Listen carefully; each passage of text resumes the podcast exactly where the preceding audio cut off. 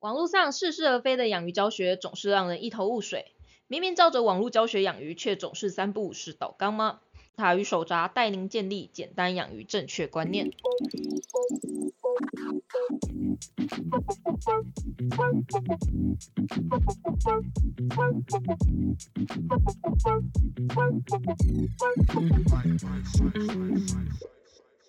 Hello，大家好，我是塔鱼手札兽医师阿汪。Hello，大家好，我是塔鱼手札的造景虾喵。欢迎大家来收听我们这一集的水族大大不要听，对，就是大家里面不包含水族大大。嗨对，那我们这一集的话呢，就是回归正常。对，上一集讲的非常的欢乐，不过这一集之后就我们要开始回复正正经，嗯，平常那算正经吗？我觉得，嗯，稍微不正经。稍微不是啊，你知道，就是以前一直写文章写的太正经了，都没什么人要看，大家都喜欢看这种不正经的。是。毕竟你想想嘛，养鱼就是一种兴趣而已啊，是。我干嘛要把事情弄得那么的复杂嘞？的，对，然后还要有人靠腰说就是 podcast 的超级不正经，我想说你知道 podcast 是什么吗？podcast 不就是通通勤无聊的时候，就是做一些可以分心所有的事在听的东西吗？？没有错，那像我听《甄嬛传》一样。啊，哎对，差差不多差不多是这个意思。哎，你该不会也在前几天就是甄嬛马拉松的六万人里面的其中一个？六万人一起看豪生驾崩。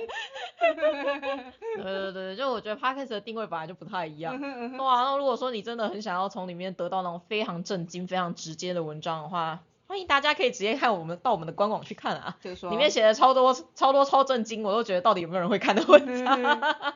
哇，那如果你连文字都不想要看，然后还要嫌我在这边讲一大堆不正经的话，我只能说 podcast 不适合你。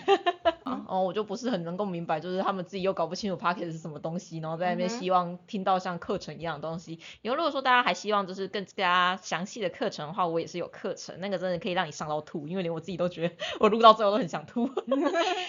超长的欸，嗯是，然后就觉得哦，里面的东西感觉对一般人来说不知道会不会太多，嗯哼，对，这是一个知识量，个人觉得蛮爆棚的一个东，西。的确是。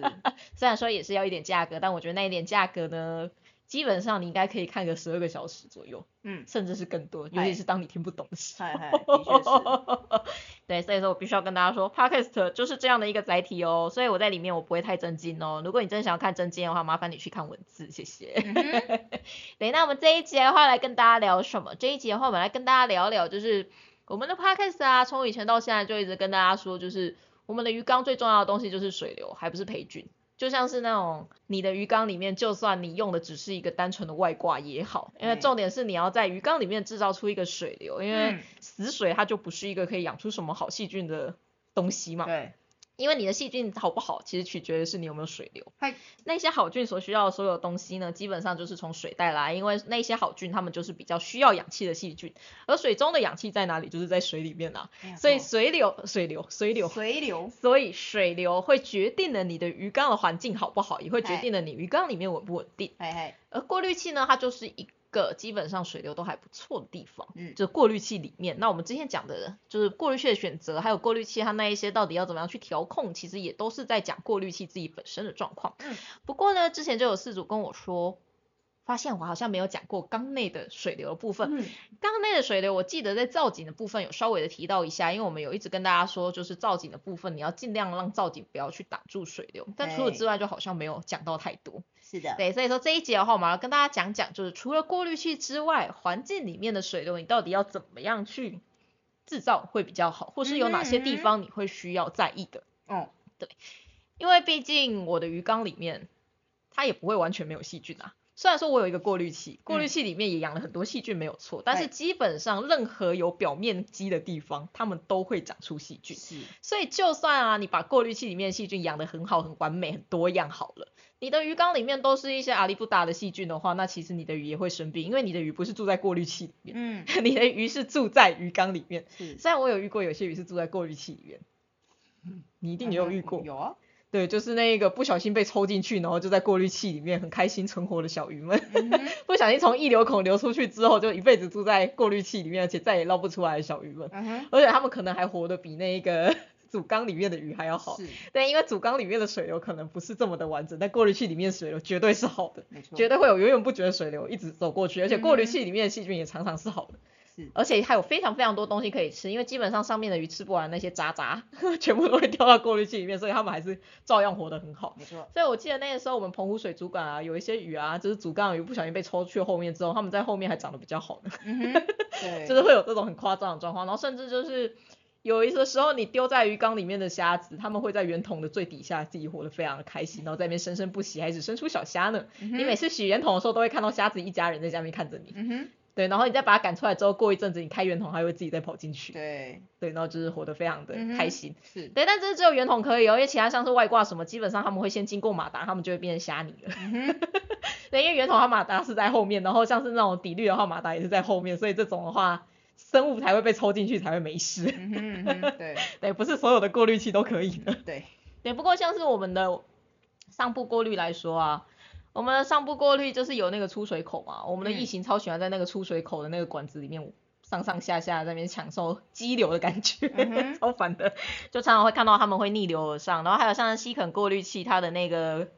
过滤的外挂外挂过滤的那个口也很大，也常常在里面会找到一些跳进去的小鱼或者小虾之类的，还有螺，嗯，他们都超喜欢往那边躲进去的。对，对，就是一个他们会在那边冲的很开心。像上次我有一次发现我们家吸肯过滤的声音怪怪的，想说嗯，这落水声怎么有点奇怪，嗯然后就发现有一颗螺在那边冲水，嗯然后把那吸肯过滤水流分成两边，那就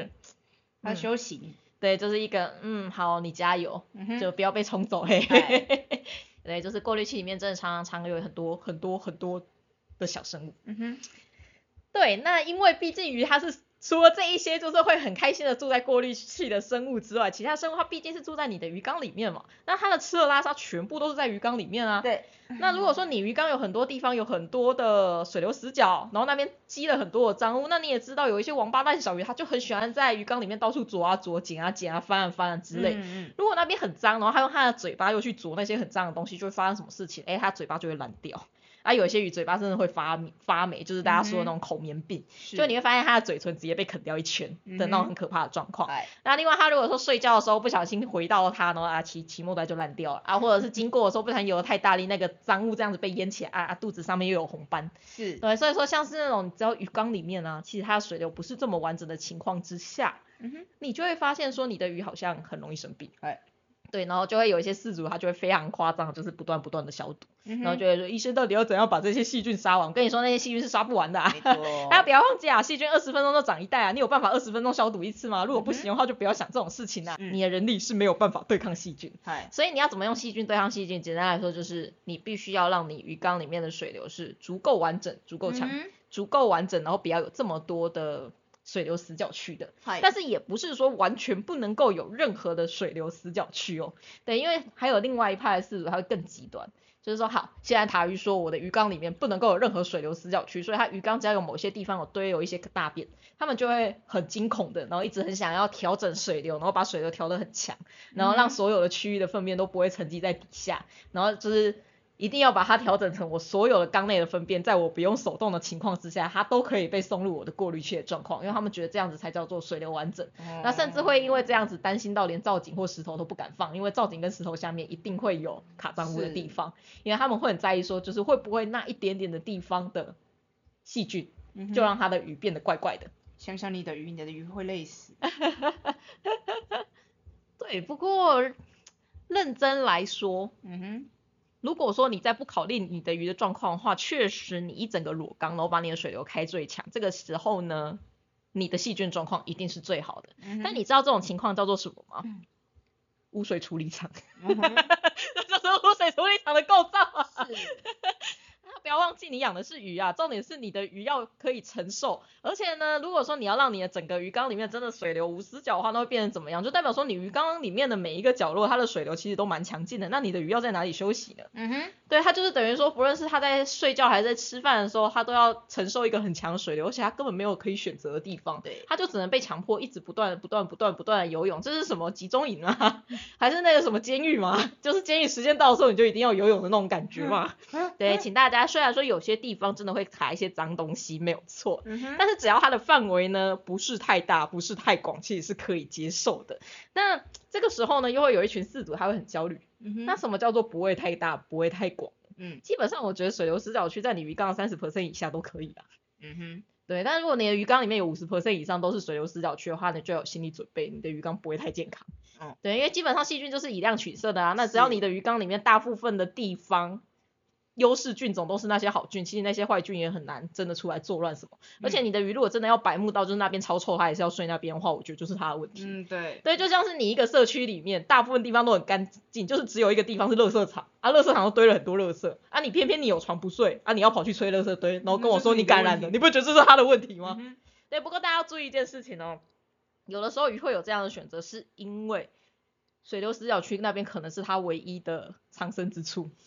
那就没有办法，所以大家一定要好好的观察一下，就是你家的鱼是不是很可怜，它 always 它就只能选择在那个地方躲藏，嗯就算那边很脏，它也不敢出来，因为你想哦，如果说现在外面有超多的坏人在追你，就有超多黑道拿着枪想要毙掉你的话，那你只有躲在垃圾柜是安全的，你怎么可能躺在床上？你一定躲在垃圾堆里面啊，因为不然我现在一出去就死掉了。嗯。对，所以说其实对于来说呢，你要去考量一下，他现在一直想要待在垃圾堆，到底是他就是本身犯贱，嗯哼，然后还是因为这条鱼它真的是走投无路，它只剩下垃圾堆那边是它舒适的家，其他地方都快要被吓得半死，或者他可能住在其他的地方都会被其他的同事、被其他的室友打烂之类，他就不得不住在垃圾堆。对，所以这点大家要特别注意，因为通常水流最差的地方就是会在躲藏处的正下方。嗯，对，通常那边会是最脏嘿。那也因为这样子啊，那一些那拿来躲藏的，不论是瓮啊，还是砖啊，还是甚至是你的皂基，大家都要记得一定要定期清洗哦，因为那边就一定是最脏的地方。是，如果你太久没清的话，就会脏，就是越来越多的脏东西，越来越多的脏东西代表是什么？越来越多的细菌。嗯所以说这一点，虽然说我们可以忍受鱼缸里面并不是百分之百的水流都很完整，但是那些水流不完整的地方，你一定要记得定期的清洁。那所谓定期清洁是什么意思呢？其实看阿喵心情啊，嘿，但是阿喵心情就算再怎么不好，它大概一个月也会清一次啊。你是说死角的部对啊，对啊，对啊，对我一个礼拜一定会清一次。没有说，如果你真的像我们之前很忙的时候，啊，然后还有像是冬天很冷的时候，对其实最久最久好像就是三四个礼拜哦。嗯，对，对啊差不多。对，就是不论在怎么样糟糕的情况之下，阿喵还是至少一个月就会亲一次。嗯哼，那有些事主就会很可爱，他就会问我说：“那医生，我可以每个礼拜都亲一次吗嗯哼，？”其实我觉得没有什么不行的，啊尤其是那些水流死角区，我真的觉得没有什么不行。但是呢，如果说你是整座造景每个礼拜都亲一次，我觉得有点太多了。嗯，对，对，就那些水流死角区，你可以特别关注它，每个礼拜处理一次，这个没有问题。嗯，但是呢，如果说是整个连水流很好的地方，你每个礼拜都清理一次，这样就会变成说你整体的细菌是不是很稳定的？嗯，对，所以我会认为说，就是只要水流是好的地方，其实你真的大概三四个礼拜洗一次就好。那如果说是水流很不好的地方，你每个礼拜换水的时候想洗，我觉得 OK 没有问题，嗯嗯嗯这个是可以的。是，对，那当然就是不要忘记你的能力是没有办法抵抗细菌的，所以你也是不用这么干乎到就是每天都洗它，因为那也没有什么太大的意义真。的，对，就是它也没有什么太大的意义存在，就是大家不要忘记养鱼就是开心就好。嗯，对，就是开心就好，不要把你自己的好不容易辛辛苦苦上班回来之后的下班的所有的时间都用在清洁鱼缸上面，这样你会觉得养鱼是一件很辛苦的事情。而且大家不要忘记一件事情哦，其实你鱼缸的细菌它会习惯你的操作，嗯不止你的鱼会习惯你的操作，你鱼缸里面的细菌也会习惯你的操作。嗯，所以呢，如果说你每天都洗，那这样好，你每天都洗的时候，你的鱼缸可能会发现它很稳定。嗯，但是某一天呢，像是最近过年嘛，嗯，呃，最近 case 很多，就是过年回家之后发现鱼变得怪怪这种 case，因为你过年就是要出去玩，就算你不出去玩呢，你可能还会被你的婆婆说什么都不孝顺，都不回去看她之类的这种各种的莫名其妙的情呢，然后你老公又高的谈不住之类，你就只好回家的这种情况，啊，甚至是你妈这边靠腰说她已经一整年没看到你了，叫你回家的那种不得不回家三四天的情况，啊，结果回来你家鱼就立顶了。是，的这种很糟糕的事情就有可能会发生。嗯。嗯嗯为什么？因为你的鱼缸之前你就是每天很努力的嗯，人定胜天，嗨，但是你刚好这几天大家都要回家，嗯，大家都要出去玩，是。大家没有空，没有人可以来帮你顾鱼，嗯然后你就只好这样子放在他那边三四天，让它慢慢的脏掉。嗯但是你的鱼缸从来没有经历过这种三四天都这么脏的情况，所以它没有嗯办法适应这件事情。嗨，这个时候鱼就有可能会生病。嗯，对，所以说我会建议大家真的就是要抓一点操作的范围。嗯，就是会希望大家真的就是每一两一到两个礼拜清洁一次鱼缸，鱼缸还可以维持稳定，那才叫做真正稳定的鱼缸。对，不然的话你会变成未来你没有办法让你的鱼缸适应任何一点点不一样的状况，它会变成一个脆弱的鱼缸。对，好的，那我们超大的前情提要终于讲完了。嗯哼，好了，没有讲很久，还不到十五分钟，后面四十五分钟左右呢，可以来跟大家好好聊一下。那到底鱼缸里面我们要怎么样让它的水流是比较完整的？嗯坦白说，小缸我觉得不太需要在意。嗯小缸的话，只要你的马达选择的是它可以正常让过滤去运动预做那个水量，嗯其实我都觉得就都 OK。所以小缸的意思是两尺以上的小缸，嗯，对，所以你只要选择的过滤器是合理的过滤器，而且你又是常标准的鱼缸。所谓标准鱼缸，就是像是一尺标准缸，它就是三十乘十八乘二十四，嗯然后一点二尺标准缸就是三六乘二二乘二六，嗯，然后一点五尺标准缸的话就是四五乘二七乘三十。はい。啊，有一些是四五乘三十乘三十，差不多，那没有差很多。那两尺标准缸的话，就是三十乘呃六十乘三十乘三六对，这一些就叫做标准尺寸。那其他不是这些尺寸之外的缸呢，嗯，它的水流可能就没有这么简单。嗯。所以如果你是一个新手，然后你又很你又知道你要在意水流的话，其实你只要选择这些标准缸，并且选择它相对应它而且适合的马达，嗯，其实我觉得你都不太需要去担心说鱼缸里面的水流会差到哪里去。是的。因为它其实缸子很小，因为缸子很小的关系，水流会相对好制造。嗯所以大家可以想一下，如果说你在一个小杯子里面，你要让这个小杯子里面的咖啡跟牛奶好好的混合均匀，其实如果是那种很小的杯子，你甚至随便只要摇一摇，它就均匀。怎么了？没有。你在想什么？手下去拉一拉就好。你不烫吗？不用吧，有一些甚至你真的摇一摇，它就会自己均匀了。啊就是如果是那种很小的杯子的话，是是啊，如果说是那种超大超大那种大锅菜那种，就要真的要努力的搅。你不搅的话，嗯就是上面的味道会很会很咸，因为你的盐大家都在上面，嗯然后下面都很淡，是。然后你吃的时候还会吃到一整块盐的那种状状况，对吧？你是炒饭吗？对，就是 当你的水体量越大的时候，其实它越容易越不均匀；当你的水体量越小的时候，它是越容易均匀的。尤其是，哎，这就要听到，虽然说我很不喜欢把鱼养的很密，但是当你鱼缸里面的鱼养的很密的时候，你更不需要去在意你的水水流有没有均匀。嗯。这件事情呢，当然我们就要来问我们养殖系的阿喵。嗯对，因为基本上所有的水产养殖密度一定是越高越好啊，嗯还有越高密度越高，只要鱼不会死，它就。可以赚越多嘛。是。毕竟卖一只是一只。嗯哼。对，所以在水产养殖上面来说的话，嗯。你们是不是鱼缸有很多的水流？也不是，你们那已经不能叫鱼缸，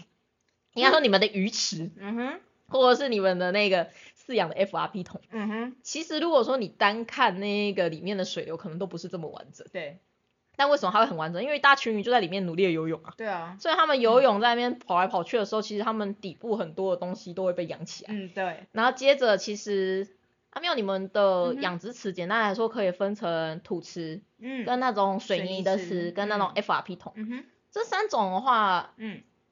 你们在水流上面会有怎么样的设计吗？就比较常见的那一些桶子。水流上设计大概就是土池，先来土池吧。土池的话，大概就是打气啊，土池，你说像水车这一种吗，水车，然后还有就是四边，诶，池子四边加装打气管。哦，所以它其实围一圈都会有打气这样子。对对对对对。但是然后水车就丢中间嘛。嗯。但是它其实主要，我记得不论是水车还是打气，它都是让上下层的水流互通而已。嗯哼嗯哼。它其实不是那种水平的是。水流的流动。嗨。所以其实那种超大的土池，他们其实不太在乎这种水平的水流流动。嗯哼。不过我一直觉得的那种超大的土池是有点像是阿妈缸的超级放大版。对啊，而且你其其实土池说真的，你也不可能养太多。对，因为土池它就是比较以前的那种粗放式的嘛，而且里面鱼养的鱼本身就是那种非常雄壮强健的那种。对哎呀，像吴锅鱼啊，大家吴锅鱼平常最常在哪里看到？不就是水沟里面嘛？它它们可是连水沟都可以活得很好的鱼种呢。所以其实土池就有点像是你把那个吴锅鱼困在困困在水沟里面，嗯、然后定期喂它吃饲料那种感觉。土池甚至连打气都不丢，就是水车而已啊。嗯哼哼。嗯。啊，那基本上如果是养吴锅鱼那一种感觉，真的是，如果你密度不要放太高，饲料不要用太烂，感觉随随便便它们都可以长大。是的，这让我想到那个东南亚国家那边，他们的鱼池里面都会养那个草鱼。嗯。然后他们也是就是一个挖下去的池而已，它也没有任何设备，而且他们平常喂那些草鱼吃的东西，就是他们收割稻米之后剩下来的稻杆，嗯、连那一个饲料都没有。对啊，对啊。对他们来说呢，就是。反正养活了，就是自己家里也可以吃就算了，嗯、有多的还可以拿出去卖，那种补贴家用，嗯、就是一个，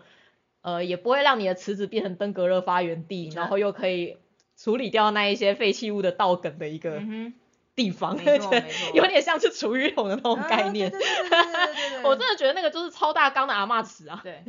就那个布嘛，对，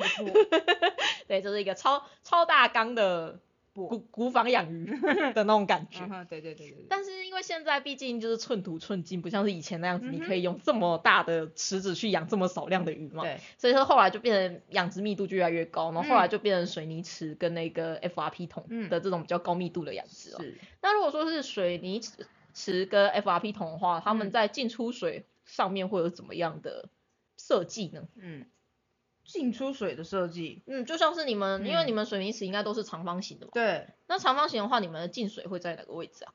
长方进出水的位置就是那个长边嘛，嗯对对短短边嗯，短边短边的短短边进水，然后另外一边的短边出水这样子。那它的进出水出入水口是在上面还是下面？诶出诶进水在上面，然后另外一边另外一边的出水也是在上面。所以进出水都是在上面。。对对对，但是进出水都在上面的话，这样不会有那种就是，嗯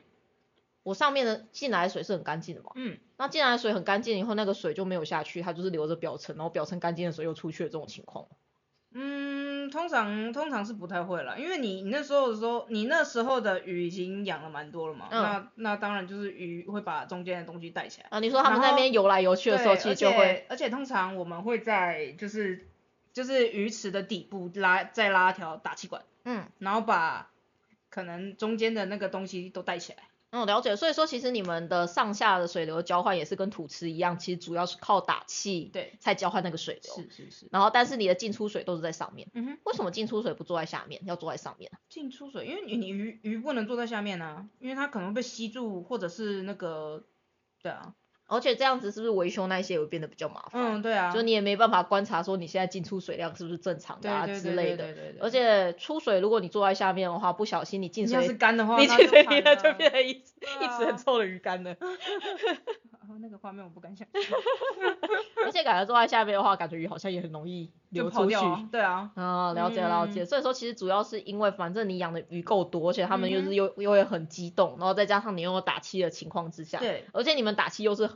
布置的算是很密嘛，嗯，就等于说它其实每个地方都已经有上下水流的交换，所以你们就比较不会担心是这件事情。是，嗯，了解。但是啊，你有没有发现，就是按阿喵说的这种情况是，他家的鱼不止密度很高、活动力很强之外，他们还加了非常多的打气，嗯，去弥补了这一件事情。是，所以呢，我就觉得很奇怪，因为有一些底滤缸啊，大家知道底滤缸啊，他们其实出去的那个地方就是角滤嘛，嗯它，角滤其实大部分都会开上下溢流孔。对。对，上下溢流孔的话，就是我觉得这是一个很正常的设计。但是呢，有一些底滤缸我不知道为什么，它的角滤只有开上溢流孔。然后呢，他们就会说，水产养殖都这样。他就想说，你有想过水产养殖的鱼缸跟你的鱼缸是不一样的吗？啊 而且水产养殖其实他们的池子没有你想象中的这么的宽，他们可能很长，但是我觉得宽度并没有到很大。嗯哼，其实很多都是那种，我记得都是那种很细长的那种长长条形。的，对，因为如果你是那种很细长的长条形的话，你有一个地方强烈的出水，跟有一个地方强烈的入水的话，其实它就嗯已经可以形成一个很强，有点像是溪流那种感觉的那种状况。可是呢，我们的水族缸嗯它，其实算是有点偏宽的。是，那你想想看哦，如果你在一个相对偏宽的一个长方形里面，嗯，如果说你只有哎一条进水的话，进水，嗯，那这样的话，你进水跟出水，假如它会在同一边，那这样你可能就会变成只有偏后面或者有偏前面的地方有一条有水水流流，那另外的部分它是完全没有水流。那再者呢，打气它现在能做的是什么？打气它能做的事情就是让上下的水下去混合。当然你也可以说，那我打气可以开超啊，没有问题啊，你整缸全部都是雾，全缸都是气泡。嗯因为水产养殖不在意这个啊，水产养殖整缸都是气泡更好，这样子他们之间看不到彼此，对啊，更更不会去打架。嗯，可是问题是在于说，你的水族缸你是要观赏的耶啊，你要观赏的水族缸，把自己用的整缸都是泡泡，嗯，你不会觉得这个就是有一点就是嗯怪怪的，美感美管上面有一点点奇怪？嗯哼，而且除此之外，就是有些人会一直很担心自己的鱼缸里面会缺氧，所以他会把大大泡泡打的超强，然后泡泡打的超小颗，是。然后就整片这样子雾过去的那一种，嗯。然后觉得有必要这样吗？就真的啦，其实水族缸里面呢不太会缺氧，所以你也不需要为了氧气就是打成这个样子。嗯，对，而且事实上那些气泡对于鱼来说会有一点点的不悦感。嗯，那你可以想象，就是应该也不用想象，大家应该都有经历过吧？就有的时候台湾不是有一些时节比较容易有很重的雾霾嘛，嗯哼，就是或者是你雾很重的日子，像如果说你开在高速公路上面的时候，嗯然后雾又很重，怕爆。你真的会觉得开的就是非常的可怕。然后如果说旁边又有几个就是智障，然后就在那边超你车，然后钻来钻去，然后在雾里面还飙超快，你会觉得就是下烂吗？下烂，那对于鱼来说也是这样，因为大家你看我们气泡这样子一整个过去，它不是会雾雾的嘛？那鱼也是看起来就是雾雾的啊。那雾雾的情况之下，就是鱼会觉得说，靠，现在附近到底会不会有其他其他人出来？嗯而且他们本来鱼感测环境的方式，它不是就是靠侧线，对，靠那些震动，嗯，然后或者就是靠视觉，对。问题说泡泡它自己本身在破裂的时候也会有震动，然后嗯泡泡自己那边布噜布噜的时候，它也会有震动，对，所以它其实本身会去干扰鱼的侧线的一些 感感觉。知而且它的嗯眼睛又看不到，对所以如果这条鱼它本身又比较胆小，其实真的有些鱼它会因为泡泡打的比较强，压力就很大。嗯，所以这一点其实真的要特别注意，我真的不是很建议大家就是把整个鱼缸里面弄得全部都是泡泡。我觉得你某个角落有打气有泡泡这个没有问题，但我觉得整个鱼缸都是雾的，然后跟我说这样子溶氧量很高，你知道啊溶氧你说像那种打气是一排的那种吗，对对对，然后就是整个水是白的那一种，你有看过吗？吗对，就很像那种水浪冲下去那种打下去的那种感觉的打气。，对，你知道那其实对于来说是有压力的，嗯，而且我都觉得说你都要养观赏鱼的，你为什么要把嗯自己的鱼缸弄成这个样子之外，然后还跟我说这样溶氧量很高？你知道溶氧量太高的话，其实真的是会鱼对鱼体来说是会出事的。大家有想过那个吗？嗯，潜水员背的那一个氧气瓶里面，它到底装的是氧气还是空气？空气啊，对啊，嗯潜水员的氧气瓶里面是不能装氧气的哦。嗯哼如果装纯氧的话是会中毒的哦。嗯 他们一定是要装空气哦。嗯，对，因为其实真的你这么高的氧量，应该说所有东西过量都会有问题，包括氧气也是。嗯因为正常来说，它水里面就不应该有这么多的氧气。嗯那其实鱼它也不需要到这么高剂量的氧气。是，如果你真的很在意，你希望你的鱼氧气量很高，没有问题。我跟你说，你装一台冷水机，把水温调到二十三、二十四度，那氧气量高到炸裂。我跟你说，如果说你可以再把水温降到二十二度的话，那个溶氧量会是你平常水温在三三十度里面再多个大概二到三 ppm，这样子够高了吗？就真的氧气它可以溶在水里面的量是固定的。嗯是，那你要怎么样去让氧气溶在水里面的量增加呢？就是降温。嗯所以如果你真的非常在意你家鱼会不会缺氧，麻烦你不要用这么高的温度下去养鱼。就大家很喜欢用超高温度养鱼，然后跟我说我要我怕我的鱼缺氧要打强打气，嗯，你就会觉得说嗯好哦，你不会觉得有什么地方怪怪的吗？是啊，对，而且鱼其实也不需要这么高的温度。对嗯好，所以说呢，其实会变成刚才阿喵说的，他们在水泥池里面用的那一招，在水族箱里面其实我觉得不太可能成立。嗯不太适用。对，第一个是因为其实水族箱里面的鱼，它并没有强健到像是无锅鱼那样子，可以随随便便大带动一大坨的水流。嗯你们有看过那个鱼池里面的鱼抢食的画面吗？那个鱼是会这样叠叠叠叠起来，然后有些鱼会被推挤到最上方，甚至直接离水的那种等级，很夸张的、哦。嗯，那再加上我们又不像是养殖池这样子，我们可以用加超强的打气。好啦，嗯当然啦，如果你真的完全不在意美观的话，你要用这样的打气下去制造水流，我觉得 OK 没有问题。但是你不要多到就让鱼很有压力。嗯哼，对，但是你想用这种方式，OK 没有问题。但我会觉得更直接的是，到底为什么有一些底滤缸它不设计下一流啊？我真不懂哎。但因为你看我们刚才说的那一个养殖池的那个状况啊，嗯就我一开始不是我跟阿妙说，如果说你的出水跟入水都在上面的话，那你底下的水怎么办？嗯，因为正常来说，如果你没有任何扰动的话，底下的水就是底下的水，上面水就是上面的水，所以你上面干净的水出来，上面干净的水出去，下面就是一潭死水，自己在那边很开心的循环着。是，那那一些东西呢，就是基本上脏东西就一直在那边循环，就算你的水流开的再怎么样的大，嗯，就算你的鱼缸的马达用的再怎么大好了，永远循环的都是那些很干净的水。没，错，那些很脏的水就永远还是在那边。的，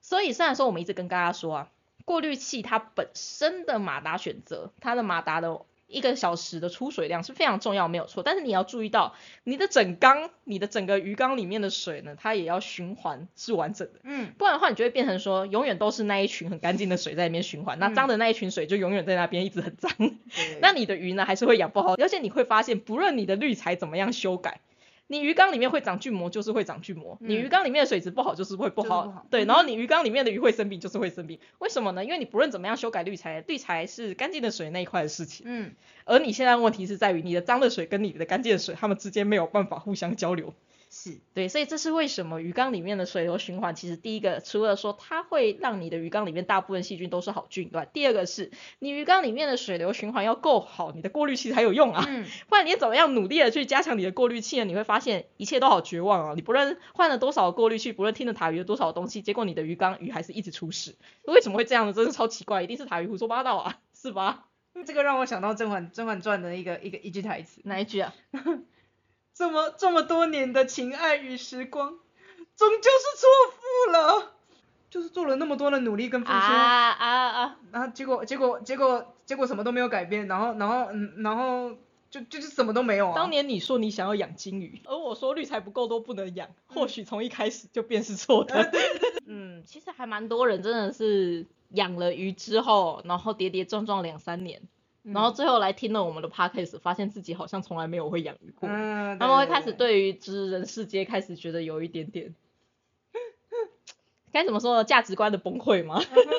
就有点像是当你相信就是地球是世界上的中心以后，过了几年，结果发现太阳才是世界上的中心，嗯才是一切行星的中心的时候。嗯的那种崩溃感是一样的。我只能说，嗯，这就是科学的进步，没有办法。其实有非常非常多科学的东西是一直一直不断的在被推翻的。嗯对，那你也不能说就是过去的科学就是非常的不正确啊或什么之类，因为科学本来就是这样子一步一步一步累积下来，所以本来就是有很多很多的东西，连我们自己都一直不断的在修正，都不断的在改正。对，所以如果说大家会去翻我们以前的文章的话，你会发现。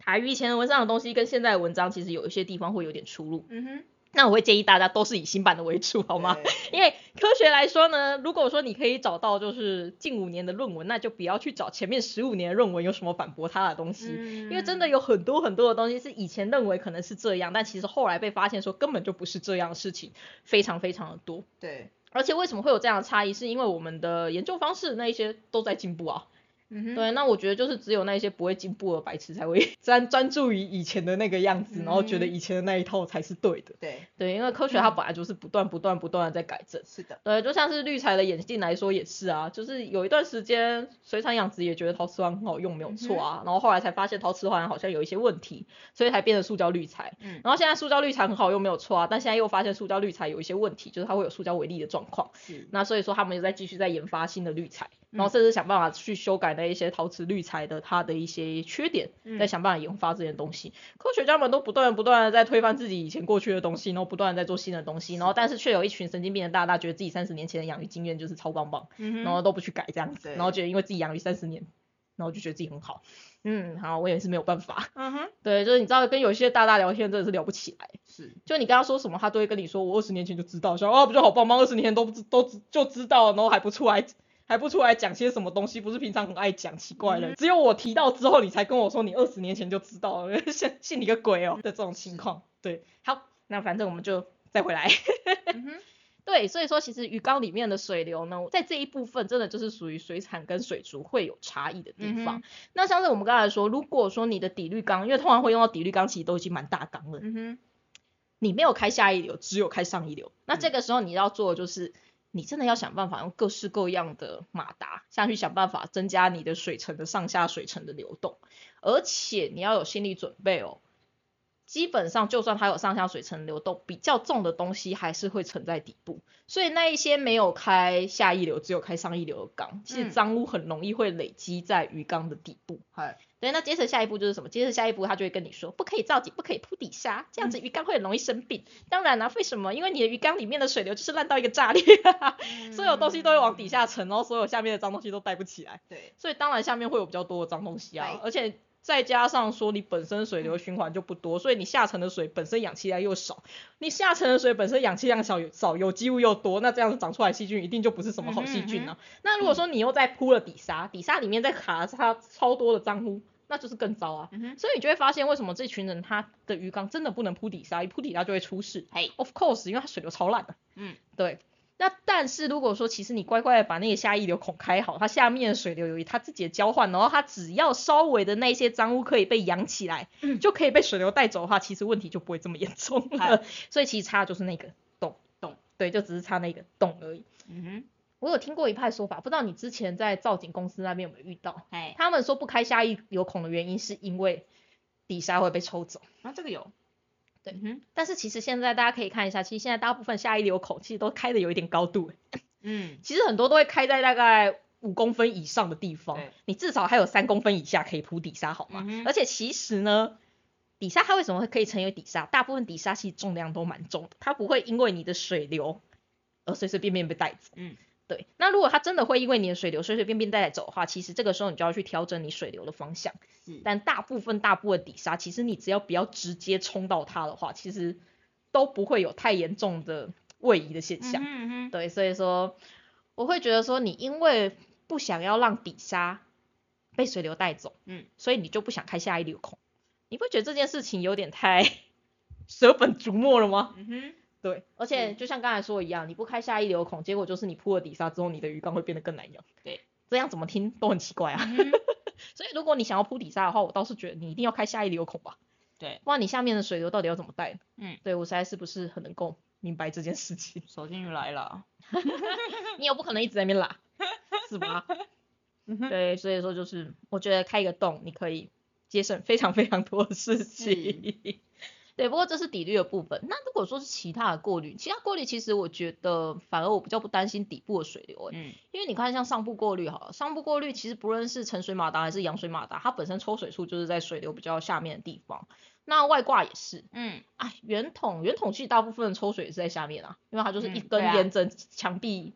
戳下去而已嘛。嗯，对啊，圆筒也是在下面，然后内置过滤它自己本身就是整只就泡在里面了。对，对啊，所以说其他的过滤器反而比较没有这种下沉水流状况会不好的情况，嗯。其他过滤器大概都是整缸鱼缸的水流循环不好的问题，而不是上下水水层的嗯嗯嗯，这种交换的差异。对，所以说就是我真的觉得底滤缸它真的不是一个适合新手的缸，因为我真的觉得底滤缸你要在乎的东西其实有一点点多多，而且嗯。因为底滤缸现在市面上的类型非常非常的多，每一嗯家水族店做出来的造型都不太一样，是，而且它的配置也都不太一样。嗯所以你比较难去说，就是一定要怎么样，一定要怎么样。但是我真的会建议大家，角率的部分上下一流该开的都开，嗨不要只开上一流。对那 真的很麻烦，只开上一流的嗯缸真的很麻烦，尤其是你在那个角率的部分，如果你只开上一流，你就会发现很多脏东西它会卡在那个角率板最下面嗯，的那一排，对，它就会直接卡在那边，真的是是一个。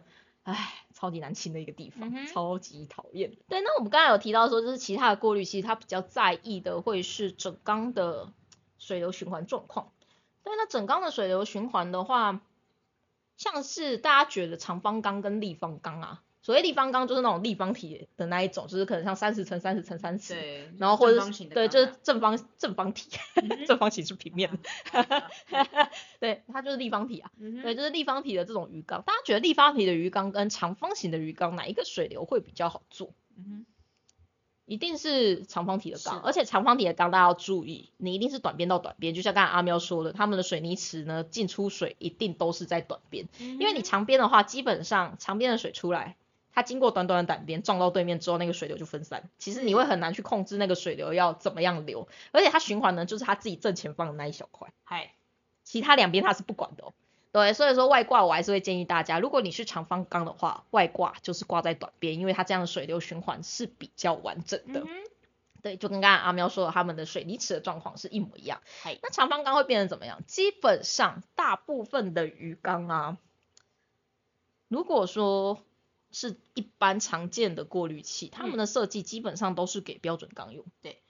所以呢，他们的设计都是以标准缸的长方形的为主。所以你嗯就会发现，放在立方缸之后，你的过滤器放上去，嗯，它通常会有一点小台，嗯 它可能只能带动你的长方缸的正前方的水流或正后方的水流。对，，它没有办法，就是整个完整的一整个短边的水流都被它完整的带过去这样子。对，所以说其实立方缸的水流，坦白说它会变得比较难造，而且除此之外，因为过滤器里面它的滤材、它的细菌长得好不好，其实会跟它的过滤器水流循环次数有关嘛。嗯，那如你就会发现啊，如果说你照着我们之前在过滤器那几集里面讲的那样子嗯哼，下去选的话，你会发现在立方缸里面水流会有点强。嗯，因为在立方缸里面，就是原本我们预计的那个水流量是它要走到长方缸很长很长很长的路程，才会撞到墙壁之后才会往下。嗯，这个时候它往下的时候，其实它水流已经变得很弱了。但如果你是立方缸的话，只要走短短的一点点路，它就会嗯撞到墙壁就会往下。所以你整缸的水流循环速度，你就会变得，你就会发现它会变得比长方缸还要快，非常非常的嗯多。所以有一些比较不会游泳的鱼，像是大尾巴的斗鱼啊，或是那个鳍根本没有长好的金鱼啊，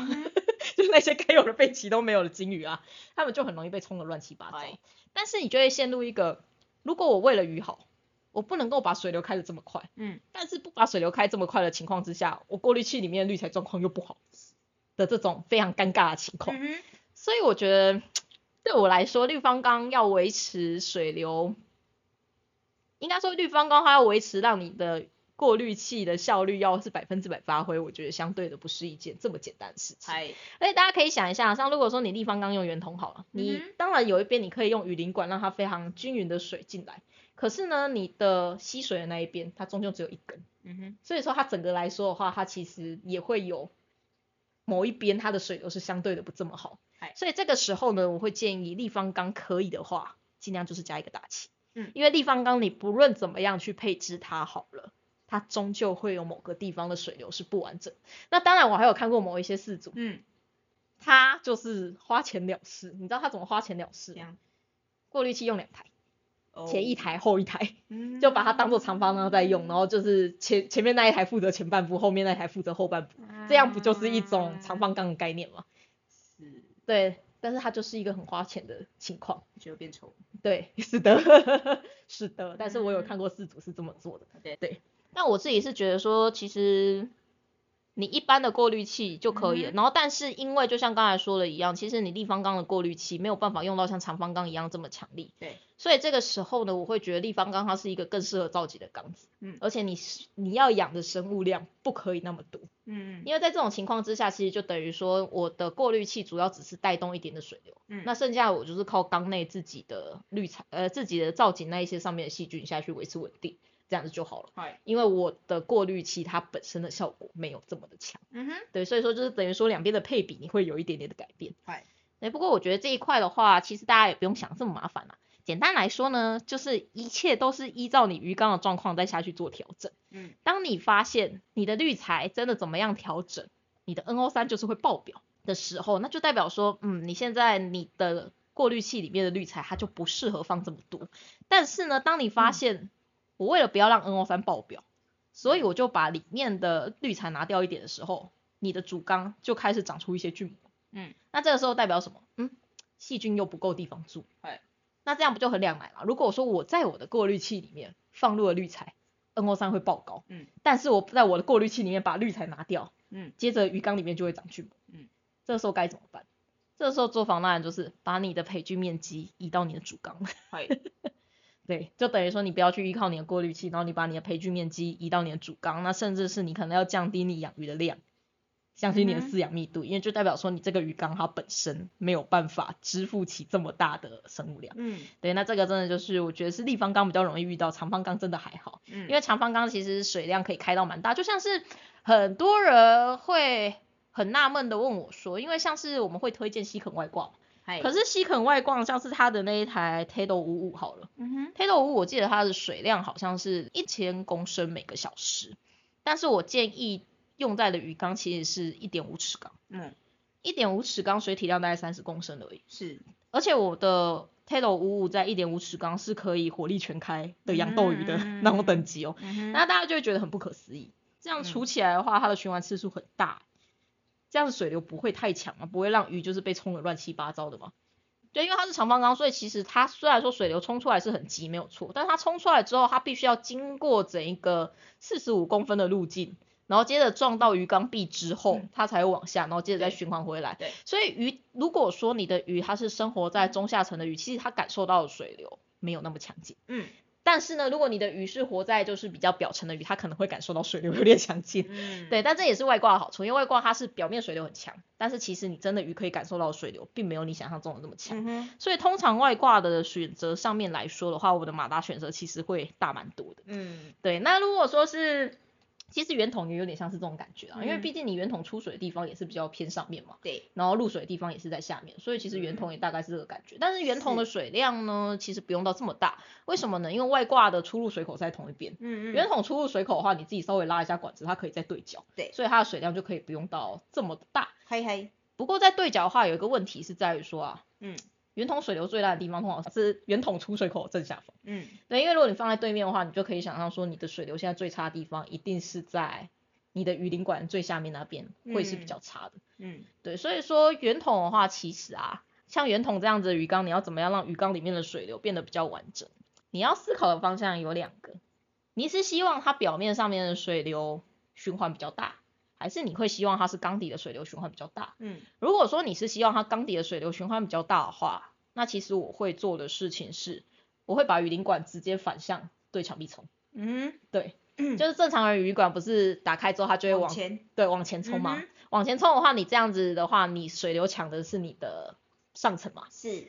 那如果说你是往墙壁冲的话，接着你水流碰到墙壁，它就会自动的往下。对所以这个时候你水流强的地方反反而会变成是下层。嗯那这样的话，你水流状况比较不好的地方就会是你的上层的部分。嗯那你上层的部分到底要怎么样去增加你的上层的老上下层的老动呢？其实这个时候打气它就是一个很好用的东西，因为打气它就是把水流由下往上打的一个东西。所以如果你有办法再加上一个打气的话，其实你有非常非常多的玩法可以去让你鱼缸里面的水流，至少大家要注意哦，鱼缸里面的水流就是横向的要有水流，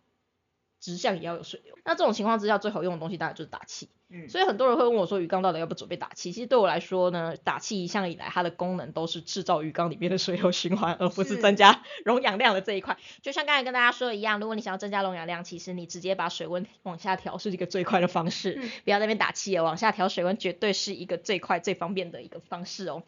那如果说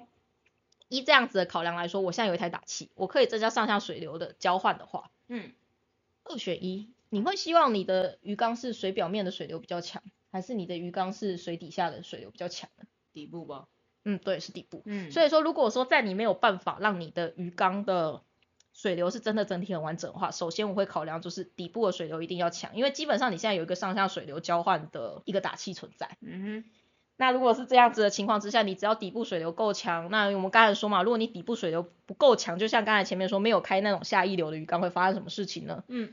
它会发生的事情就是你的脏东西会沉在下面，然后因为你下面跟空气的接触又比较少，所以接着下面就会长出一些坏的细菌。但是你至少如果说你底部的水流是够好的话，那你底部有水流，那脏东西也会被冲起来，然后也会被带进去，嘿然后氧气量也会足够嘿。对，所以说一切的考量，首先你要先注意的是你鱼缸的底部的水流是不是足够。嗯哼那好，你现在底部的水流可以足够，你第二个要满足的就是你的鱼缸的上下层的水流有没有在互相交换，如果没有的话，你就加一颗大气。嗯哼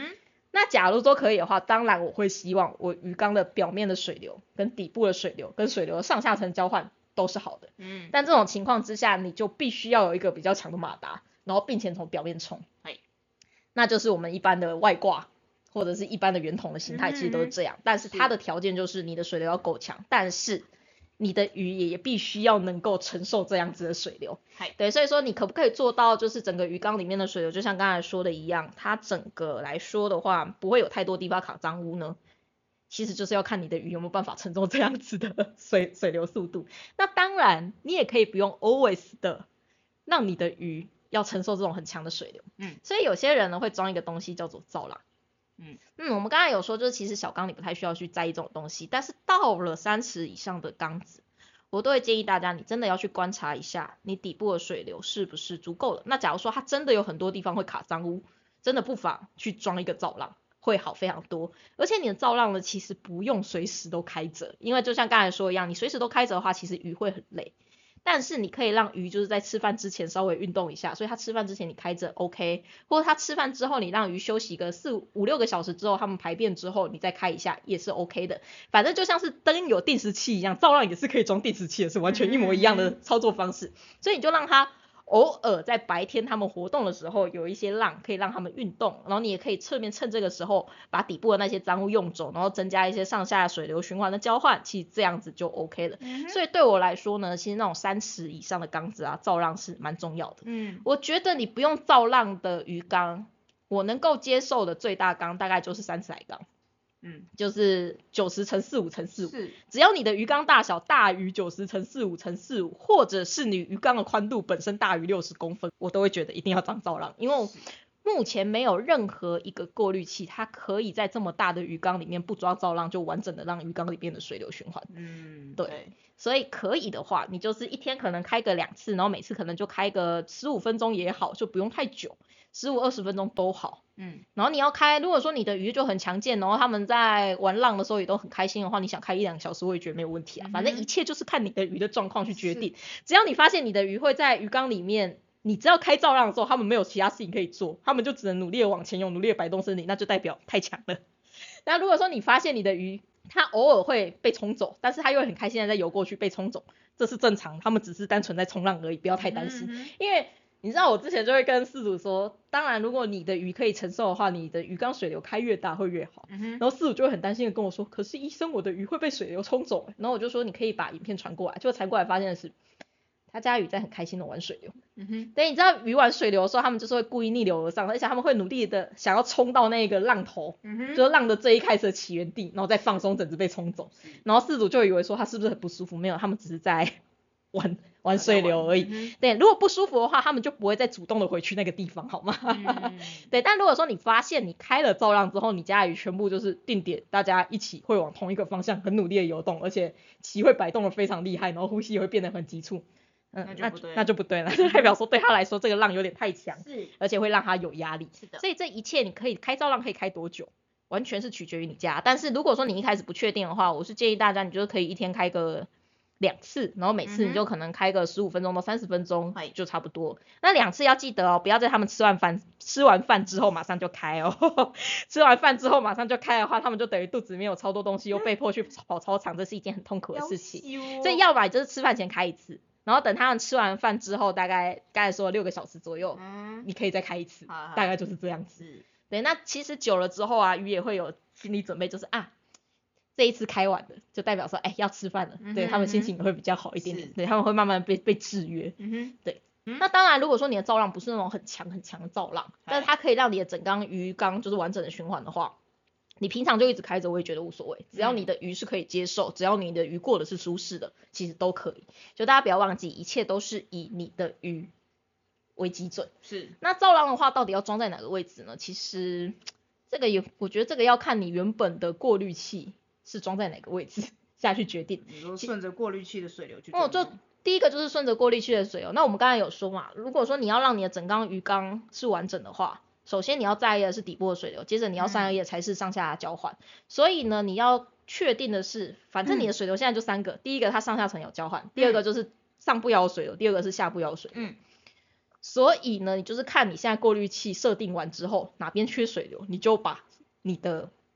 造浪往那边撞，其实就是这样子而已。那如果说像刚才说圆筒啊，圆筒如果你是往前冲的话，那它最缺水流的地方是哪里？就是下面，嗯所以你的造浪就是抓在偏下的地方，然后跟过滤器的方向是相同，嗯哼，就是顺着吹这样子。那如果说你是那种本身就是像是有些人的上部过滤，它的出水口的管子会装在很下面，那因为陈马跟洋马它的入水口也是在下面。嗯，所以说它是下部的水流比较好，但表面的水流没有这么好。那嗯这样的话，你的造浪就是装在比较表面的地方。简单来说，就是这两件事情，你就是互相的下去补助就好，然后你就是顺着水流下去装。哎，可以，对，因为你逆水流的话，有的时候两边的水潭互相打架，其实这也不是好事哦。是的，对，水潭跟水潭之间打架，他们有的时候也是会有一些障碍的，他们有时候也是会有一些融合障碍的。所以说，大家要记得尽量就是以让。简单来说，你就是想象一下，如果你是一滴水，现在被冲出来之后，你现在撞到什么东西，你会往哪哪边东西走？那最后我们希望就是鱼缸里面大部分的水体都可以完整的被送到你的过滤器里面，这嗯就是一个完整的状况。是那我要怎么知道哪边的水流不是很好呢？如果你底部水顶部就是水面的那一边水流不好的话，你就会发现那边会开始长油墨，而且会很明显。嗯嗯嗯嗯，对，就是你就嗯看到油墨堆积在哪里，你就知道哪边的水流是不好那如果说底部的水流不好的话，你就会看到底部开始累积一些塞啊，或者是一些嗯白色的嗯粉状物啊、咖啡色的粉状物那一些细菌代谢的东西。所以其实这样子你就已经可以知道说到底是哪边水流不好。嗯哼，那上下的水流交换不好，这应该很好想象吧？嗯，对，这个没有什么好判断，就是只要你的过滤器的出入水口都在上面的话，那下面的水流一定不好啊。只要你过滤器的出入水口都在下面的话，那上面的水流一定不好。嗯，啊，如果说你的出入水口就是一个在上一个在下的话，那基本上这样子会比较好一点点。嗯，应该说我对于大家也好像不是很知道鱼缸里面的水流也很重要这件事情，觉得有一点点的惊恐。嗯因为也不要说是一般的事主好了，连有一些专业的设计鱼缸的人都不知道这件事情，我才觉得很可怕。他们会设计那种很高很高的鱼缸，是。就是像是那一种埃及神仙，他们不是都说要高缸才能够看那个鱼鳍可以拉起来他们会设计很高的鱼缸，是。但他们完全没有考虑到说就是鱼缸底部的水流到底要怎么 循环的问题。哦，就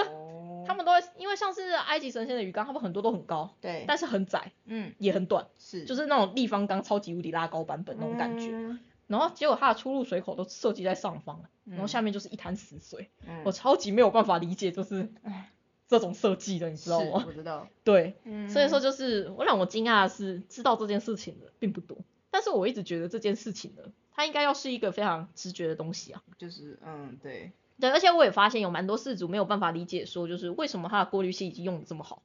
但是它的鱼缸里面的状况却不是很好。嗯对，因为重点是，大家知道吗？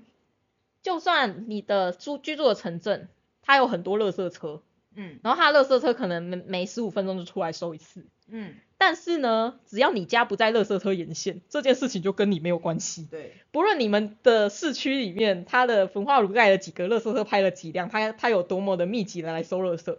只要你家不在垃圾车的路线沿线，你的垃圾就永远都在你家里，它不会因此被集中走。那鱼缸也是这样，不论你的外挂，不论你的过滤器、你的滤材用的多高级，只要你缸内的水流很烂，那些脏东西没有办法被带到你的过滤器里面，那基本上你的过滤器再怎么高级，对于你的鱼来说，那都是另外一个世界，那都是一个不重要的世界。对，对，所以其实对我来说，为什么像是阿嬷嘎还有像是土池那样子，他们为什么可以养得这么好？他们明明就没有过滤器，其实是因为他们的细菌就是长在不论是植物上面，嗯，还是是长在土土上面，还是嗯是长在它缸壁上面，是还是是长在木头上面，它其实就是鱼缸里面自己的细菌下去维持整个生态稳定的。嗯，对，那因为是这样子的关系，所以其实它就算没有过滤器也无所谓。嗯对，因为它就是已经非常非常稳定。那反而是这样子缸子，真的就是你不要清洁的太过度，嗯，因为你不要去扰动它。是，因为那边毕竟不是一个细菌这么适合生存的地方，所以它们生长速度会比较缓慢。其其实这种情况有点像我们上次说的海水缸一样，就是它稳定了你就别去理它，对，然后要清洁可以，但是不要大清。嗯对，但如果说你是有过滤器的鱼缸，那又是另外一个事情。那有过滤器的鱼缸，其实就是一直都是我们在讲的这些东西。嗯哼，对，那我们最后哦，时间也差不多了，那我们最后再来讲多讲一个，因为我们刚才还有问你嘛，就是你们才来说的话，就是土池跟养殖池，那还有最后一个 FRP 桶嗯，，FRP 桶的进出水流你们是怎么设计啊？其实跟跟那个是一样的啊，就是就是水泥池，嗯，其实是一样的。是完全一样。嗯，可是你们的 FRP 桶不是很多都是用圆形吗？因为我看到哦你们很多那种都是圆形的，然后有一嗯些甚至 FRP 桶它底部会稍微的有点倾斜，嗨，就它不会是平的，因为倾斜的话，基本上你鱼游动一下，它们脏东西都会被集中在中间嘛。嗯。那你们 FRP 桶出水，因为这样就没有短边的。嗯 不像养殖池有短边。如果你说是圆形的话，圆形的话进进水在哪里都无所谓啊，是一根管子，嗯，然后沿沿把它转下，就是九十度，然后转下来，然后沿就是让它管管子贴着那个圆形，嗯贴着那个桶壁，嗯，然后你把水开大一点，然后它就会它它的它的水流就会其实就会顺着那个圆形这样。应该是这么说，你的管子是从上面长下来，但是你管子的出水口不是直下，你啊是会有一个 L 型头往外面冲，然后那个 L 型头冲的方向就是你就是沿着缸壁，然后它所以它里面的水流就会是圆形的嗨。嗨嗨嗨嗨，对。那这样的话出水是怎么出啊？出水的话也是也是就是开一流。开上开开上一流。那它是从哪里出？是从另外一边出吗？因为像你刚才说的养殖池是一边进一边出。这个这个的话就会有点像是你说的那样子，就是有点上进上变成变成只有上进上出这样子。嗯，对，所以我们会再把管子稍微延伸到下面去，就是延伸可能有的可能会延伸到缸子底部，嗯呃中间这样子，然后让它去把水流就是有点这样斜上方的吹上来。哈，什么意思？听不懂。啊，啊管那个进不是，现在重点是出水在哪个位置？是在另外一边。上面上面不不不不，嗯鱼缸是圆的，嗯对，鱼缸出水在圆形的哪个位置？啊出因为你刚才说的养殖池是在短边进短边出问题是说圆形的池子没有短边，哦不好意思，所以说它会在圆形的哪里出水它通？常会在圆形的正中间。好，好对，我要的是这个。OK OK OK，对，对圆形的正中间。嗯，对，嗯，那圆形的正中间呢，它出水几乎会在上面。嗯，但是因为你现在的进水也是在上面，重点是圆形它的范围没有像是长形的这么的对对完整，对对对对对。所以说它就会有上进上出的问题。嗯嗯嗯，所以这个时候你们的中间那个圆形的管子，嗯有些你们会在下面开下一流。中间开下没有没有没有，那不然的话，你刚才说要怎么让它变成椭圆形的？就是那个进水的管子，嗯，稍稍微伸到就是哦，有点，所以是进水的管子，你会尽量就是让它拉比较下面，就不会像是那一个出那个养殖池那样子都是上进上对出这样对对对对子。对对对然后所以说你就是让它往下面，就是让你的那个管子延伸到下面，可以制造下面的水流。。对，然后剩下的话就让它往上面溢流这样子。对对对对好，对了解。阿妙阿妙今天不知道怎么了，他不知道在想什么。我今天做了一组很烧很烧脑的造型啊，好好了解。嗯，对，嗯，对，所以说其实我觉得这种圆形的 FRP 桶啊，嗯它就会有点像是立方缸那样子，嗯对，就是它就有点像立方缸那样子，它的水流不是这么好制造。不过还好就是 FRP 桶不太需要在意，嗯嗯不太需要在意美观的问题，因为大家你可以想象，如果说你用了一个漂亮立方缸，就它中间有一个超大根的管子插在那边，像个通天神柱，对，像个金箍棒插在那边，大家应该也不能接受那种感觉吧？对，不过大家应该有看过，就是有一些水族馆，它那种大型的圆柱缸，它中间就会有一根圆圆柱形的管子，其实那种感觉就很像我们 FRP 嗯。桶的那种、那种进出水的那种 feel，对不对？对？但大家可以注意一下，其实那一个圆形的管子，它很多也是上下一流都有。嗯哼，对，它的上下一流就会有点像是那一个底滤缸的那个角滤的那种感觉。是。对，它它的话也不太只有上一流，因为基本上只有上一流的管子嘛，那个缸子四元都会很痛苦。但我必须要说的是，那种缸子不少见，因为就像刚才说的一样，我不知道为什么有很多做这一行的人其实不知道鱼缸里面的水流循环很重要。知道的人呢，都只有四元，但是四元不是设计鱼缸的那一个人，对，所以我们非常痛错苦。对。说你们水产养殖，嗯，会到底会不会注意这种就是鱼缸里面的水流状况啊？这不是很重要吗？因为我觉得很纳闷的是，就是水族这么喜欢学水水产，结果这一块竟然没学到，这也是很奇怪。嗯应该说他们好像只学的，就像你刚才说的，就是上进上出，但他没有想到的是，其实你们做了超多的事情，把中间的水流弄得均匀这件事情，嗯，就断章取义啊，就真的是很开心诶、嗯 就我一直很好奇，到底这些人到底是看了什么东西，你就只学一半啊，就是啊，你让我想到前前 boss，他那个跑去美国，然后考察人家，然后看了外观就觉得自己很棒，对啊，然后就觉得哦，对我会回来请请自己请别人自己做，可以省省掉超多的钱，嗯哼嗯哼，就是这种感觉是，唉，就觉得拜托你们要学，好好看一下，就是整体的到底它背后的原理是什么，为什么这边要加什么，对啊，而且他们都会觉得说哦这个东西不重要，我可以砍掉，这个东西不重要，我砍掉，没差没差没差，嗯然后鱼养不起来，再一直疯狂下药这样子。就是你要自己有真的去养过，然后自己去做过这件事情以后，你才有办法去对，那个。这就像是我一直觉得很纳闷的是，就是其实各大水族馆的饲育员都嗯会知道这个缸体设计的哪边不好。嗯，偏偏就是设计钢体的那个人不知道，但是那个人又会到处去设帮人家设计钢体，然后说的自己好棒棒，而且他那个 title 拿出去超好看，是什么叉叉水族馆的什么设计之类，那其实后面的饲员全部都骂的半死，是，对，就觉得我真的觉得超纳闷，就是到底为什么会有这种奇妙的鸿沟出现？嗯，我是觉得就是是不是台湾很多的厂商其实真的都不是专业的人，他只要敢出来说，然后敢出来做，其实都可以做那种感觉。是啊，因为我真的觉得像是我自己在澎湖水族馆待的时间没有很久，但其实说真的，你知道待的那一段时间，你大概也都知道有哪些东西该注意。嗯，它真的不是一个需要很长的时间下去学习，你只要那一年你有好好的顾鱼，你有好好的去照顾，嗯其实你都会知道发生什么事情才对啊。但其实说真的，很多人去去说真的去当司仪员，但是他就是觉得说，那我就是喂鱼，就这样而已啊。所以也不能怪就是厂商都觉得，就是老板都觉得说我们就是只是在喂鱼而已，呃，有些人就是觉得我就是来喂鱼的啊。反正也就是那个悲哀的薪水而已、啊，对啊，干嘛做那么多呢？是，也是啦，毕竟去水产养殖系的大部分都是不小心考进去的。嗯，而且其实有更多的资源根本也不是水产养殖系的，嗯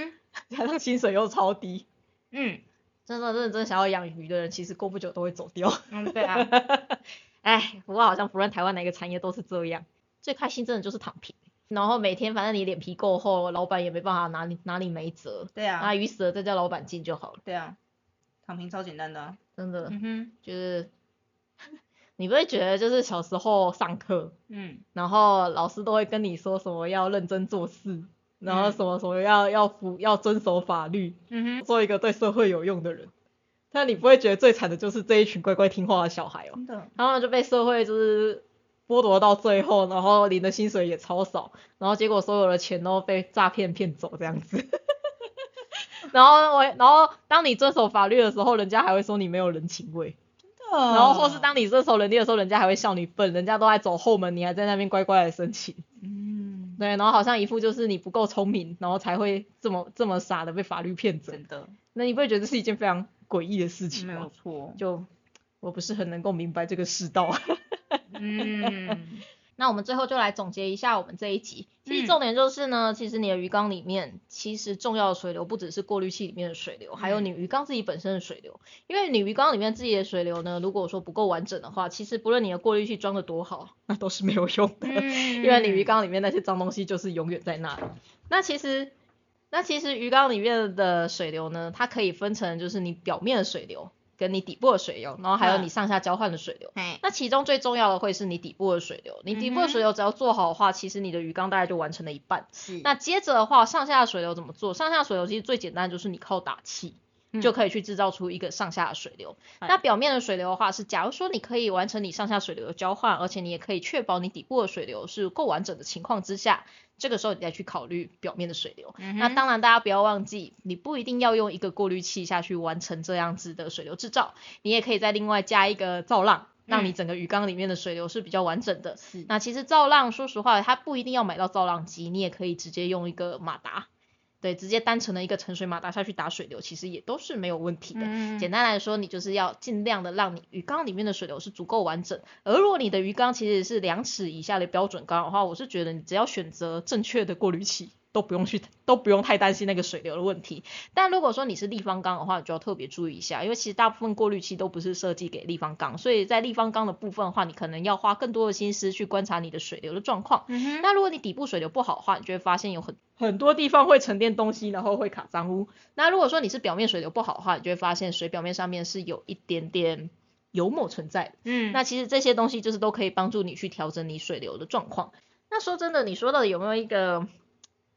制造制造水流的 SOP 吗？我觉得没有诶、欸就是你真的只能去观察，然后去调整。通常是最一开始的时候会最辛苦啊，但是你那段时间你是只能不断的观察、不断的调整、不断的尝试。啊那立方缸的话，因为它的水流真的比较容易前后不稳定，所以要么你就再增加一颗马达，不然你再加一颗打气，其实都可以的。那如果你是大缸的话，我真的会建议三十以上的大缸尽量都是装个造浪比较好。那只要你的鱼它是可以在造浪的环境之下生活的很好，你造浪一直开着也没有问题。嗯那假如说你的鱼它需要花一点力气才能在有造浪的环境之下存活的话，那你的造浪就可能一天开个一两次，然后每次都不要开太长，让它们有一点时间可以运动。其实这对于鱼的身体健康也会有好处，而且对你整个鱼缸的水流的完整性也会是有帮助的。所以，简单来说就是这个样子。嗯所以大家不要忘记哦。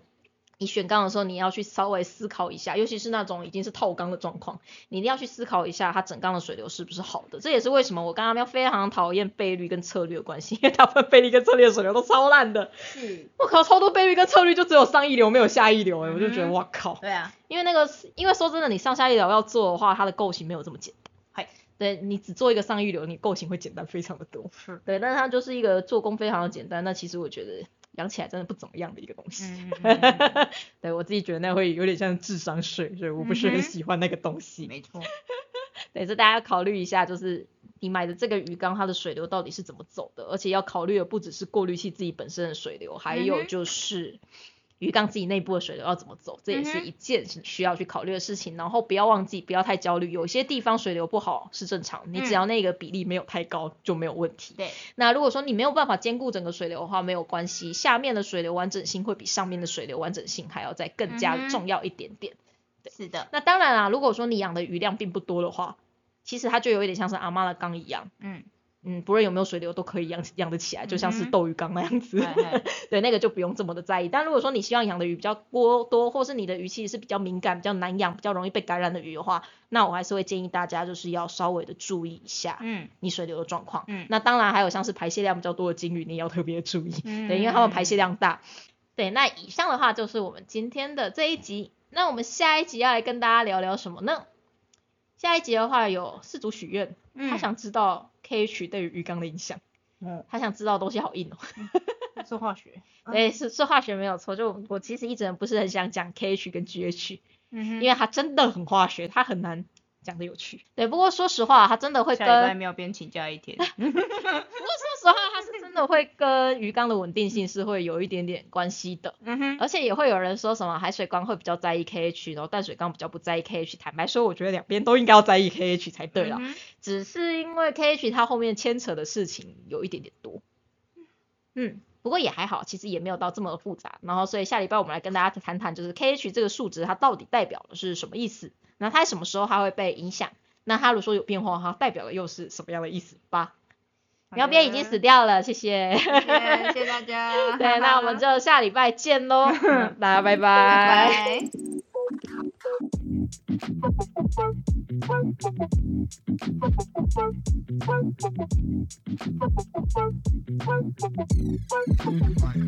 Bye.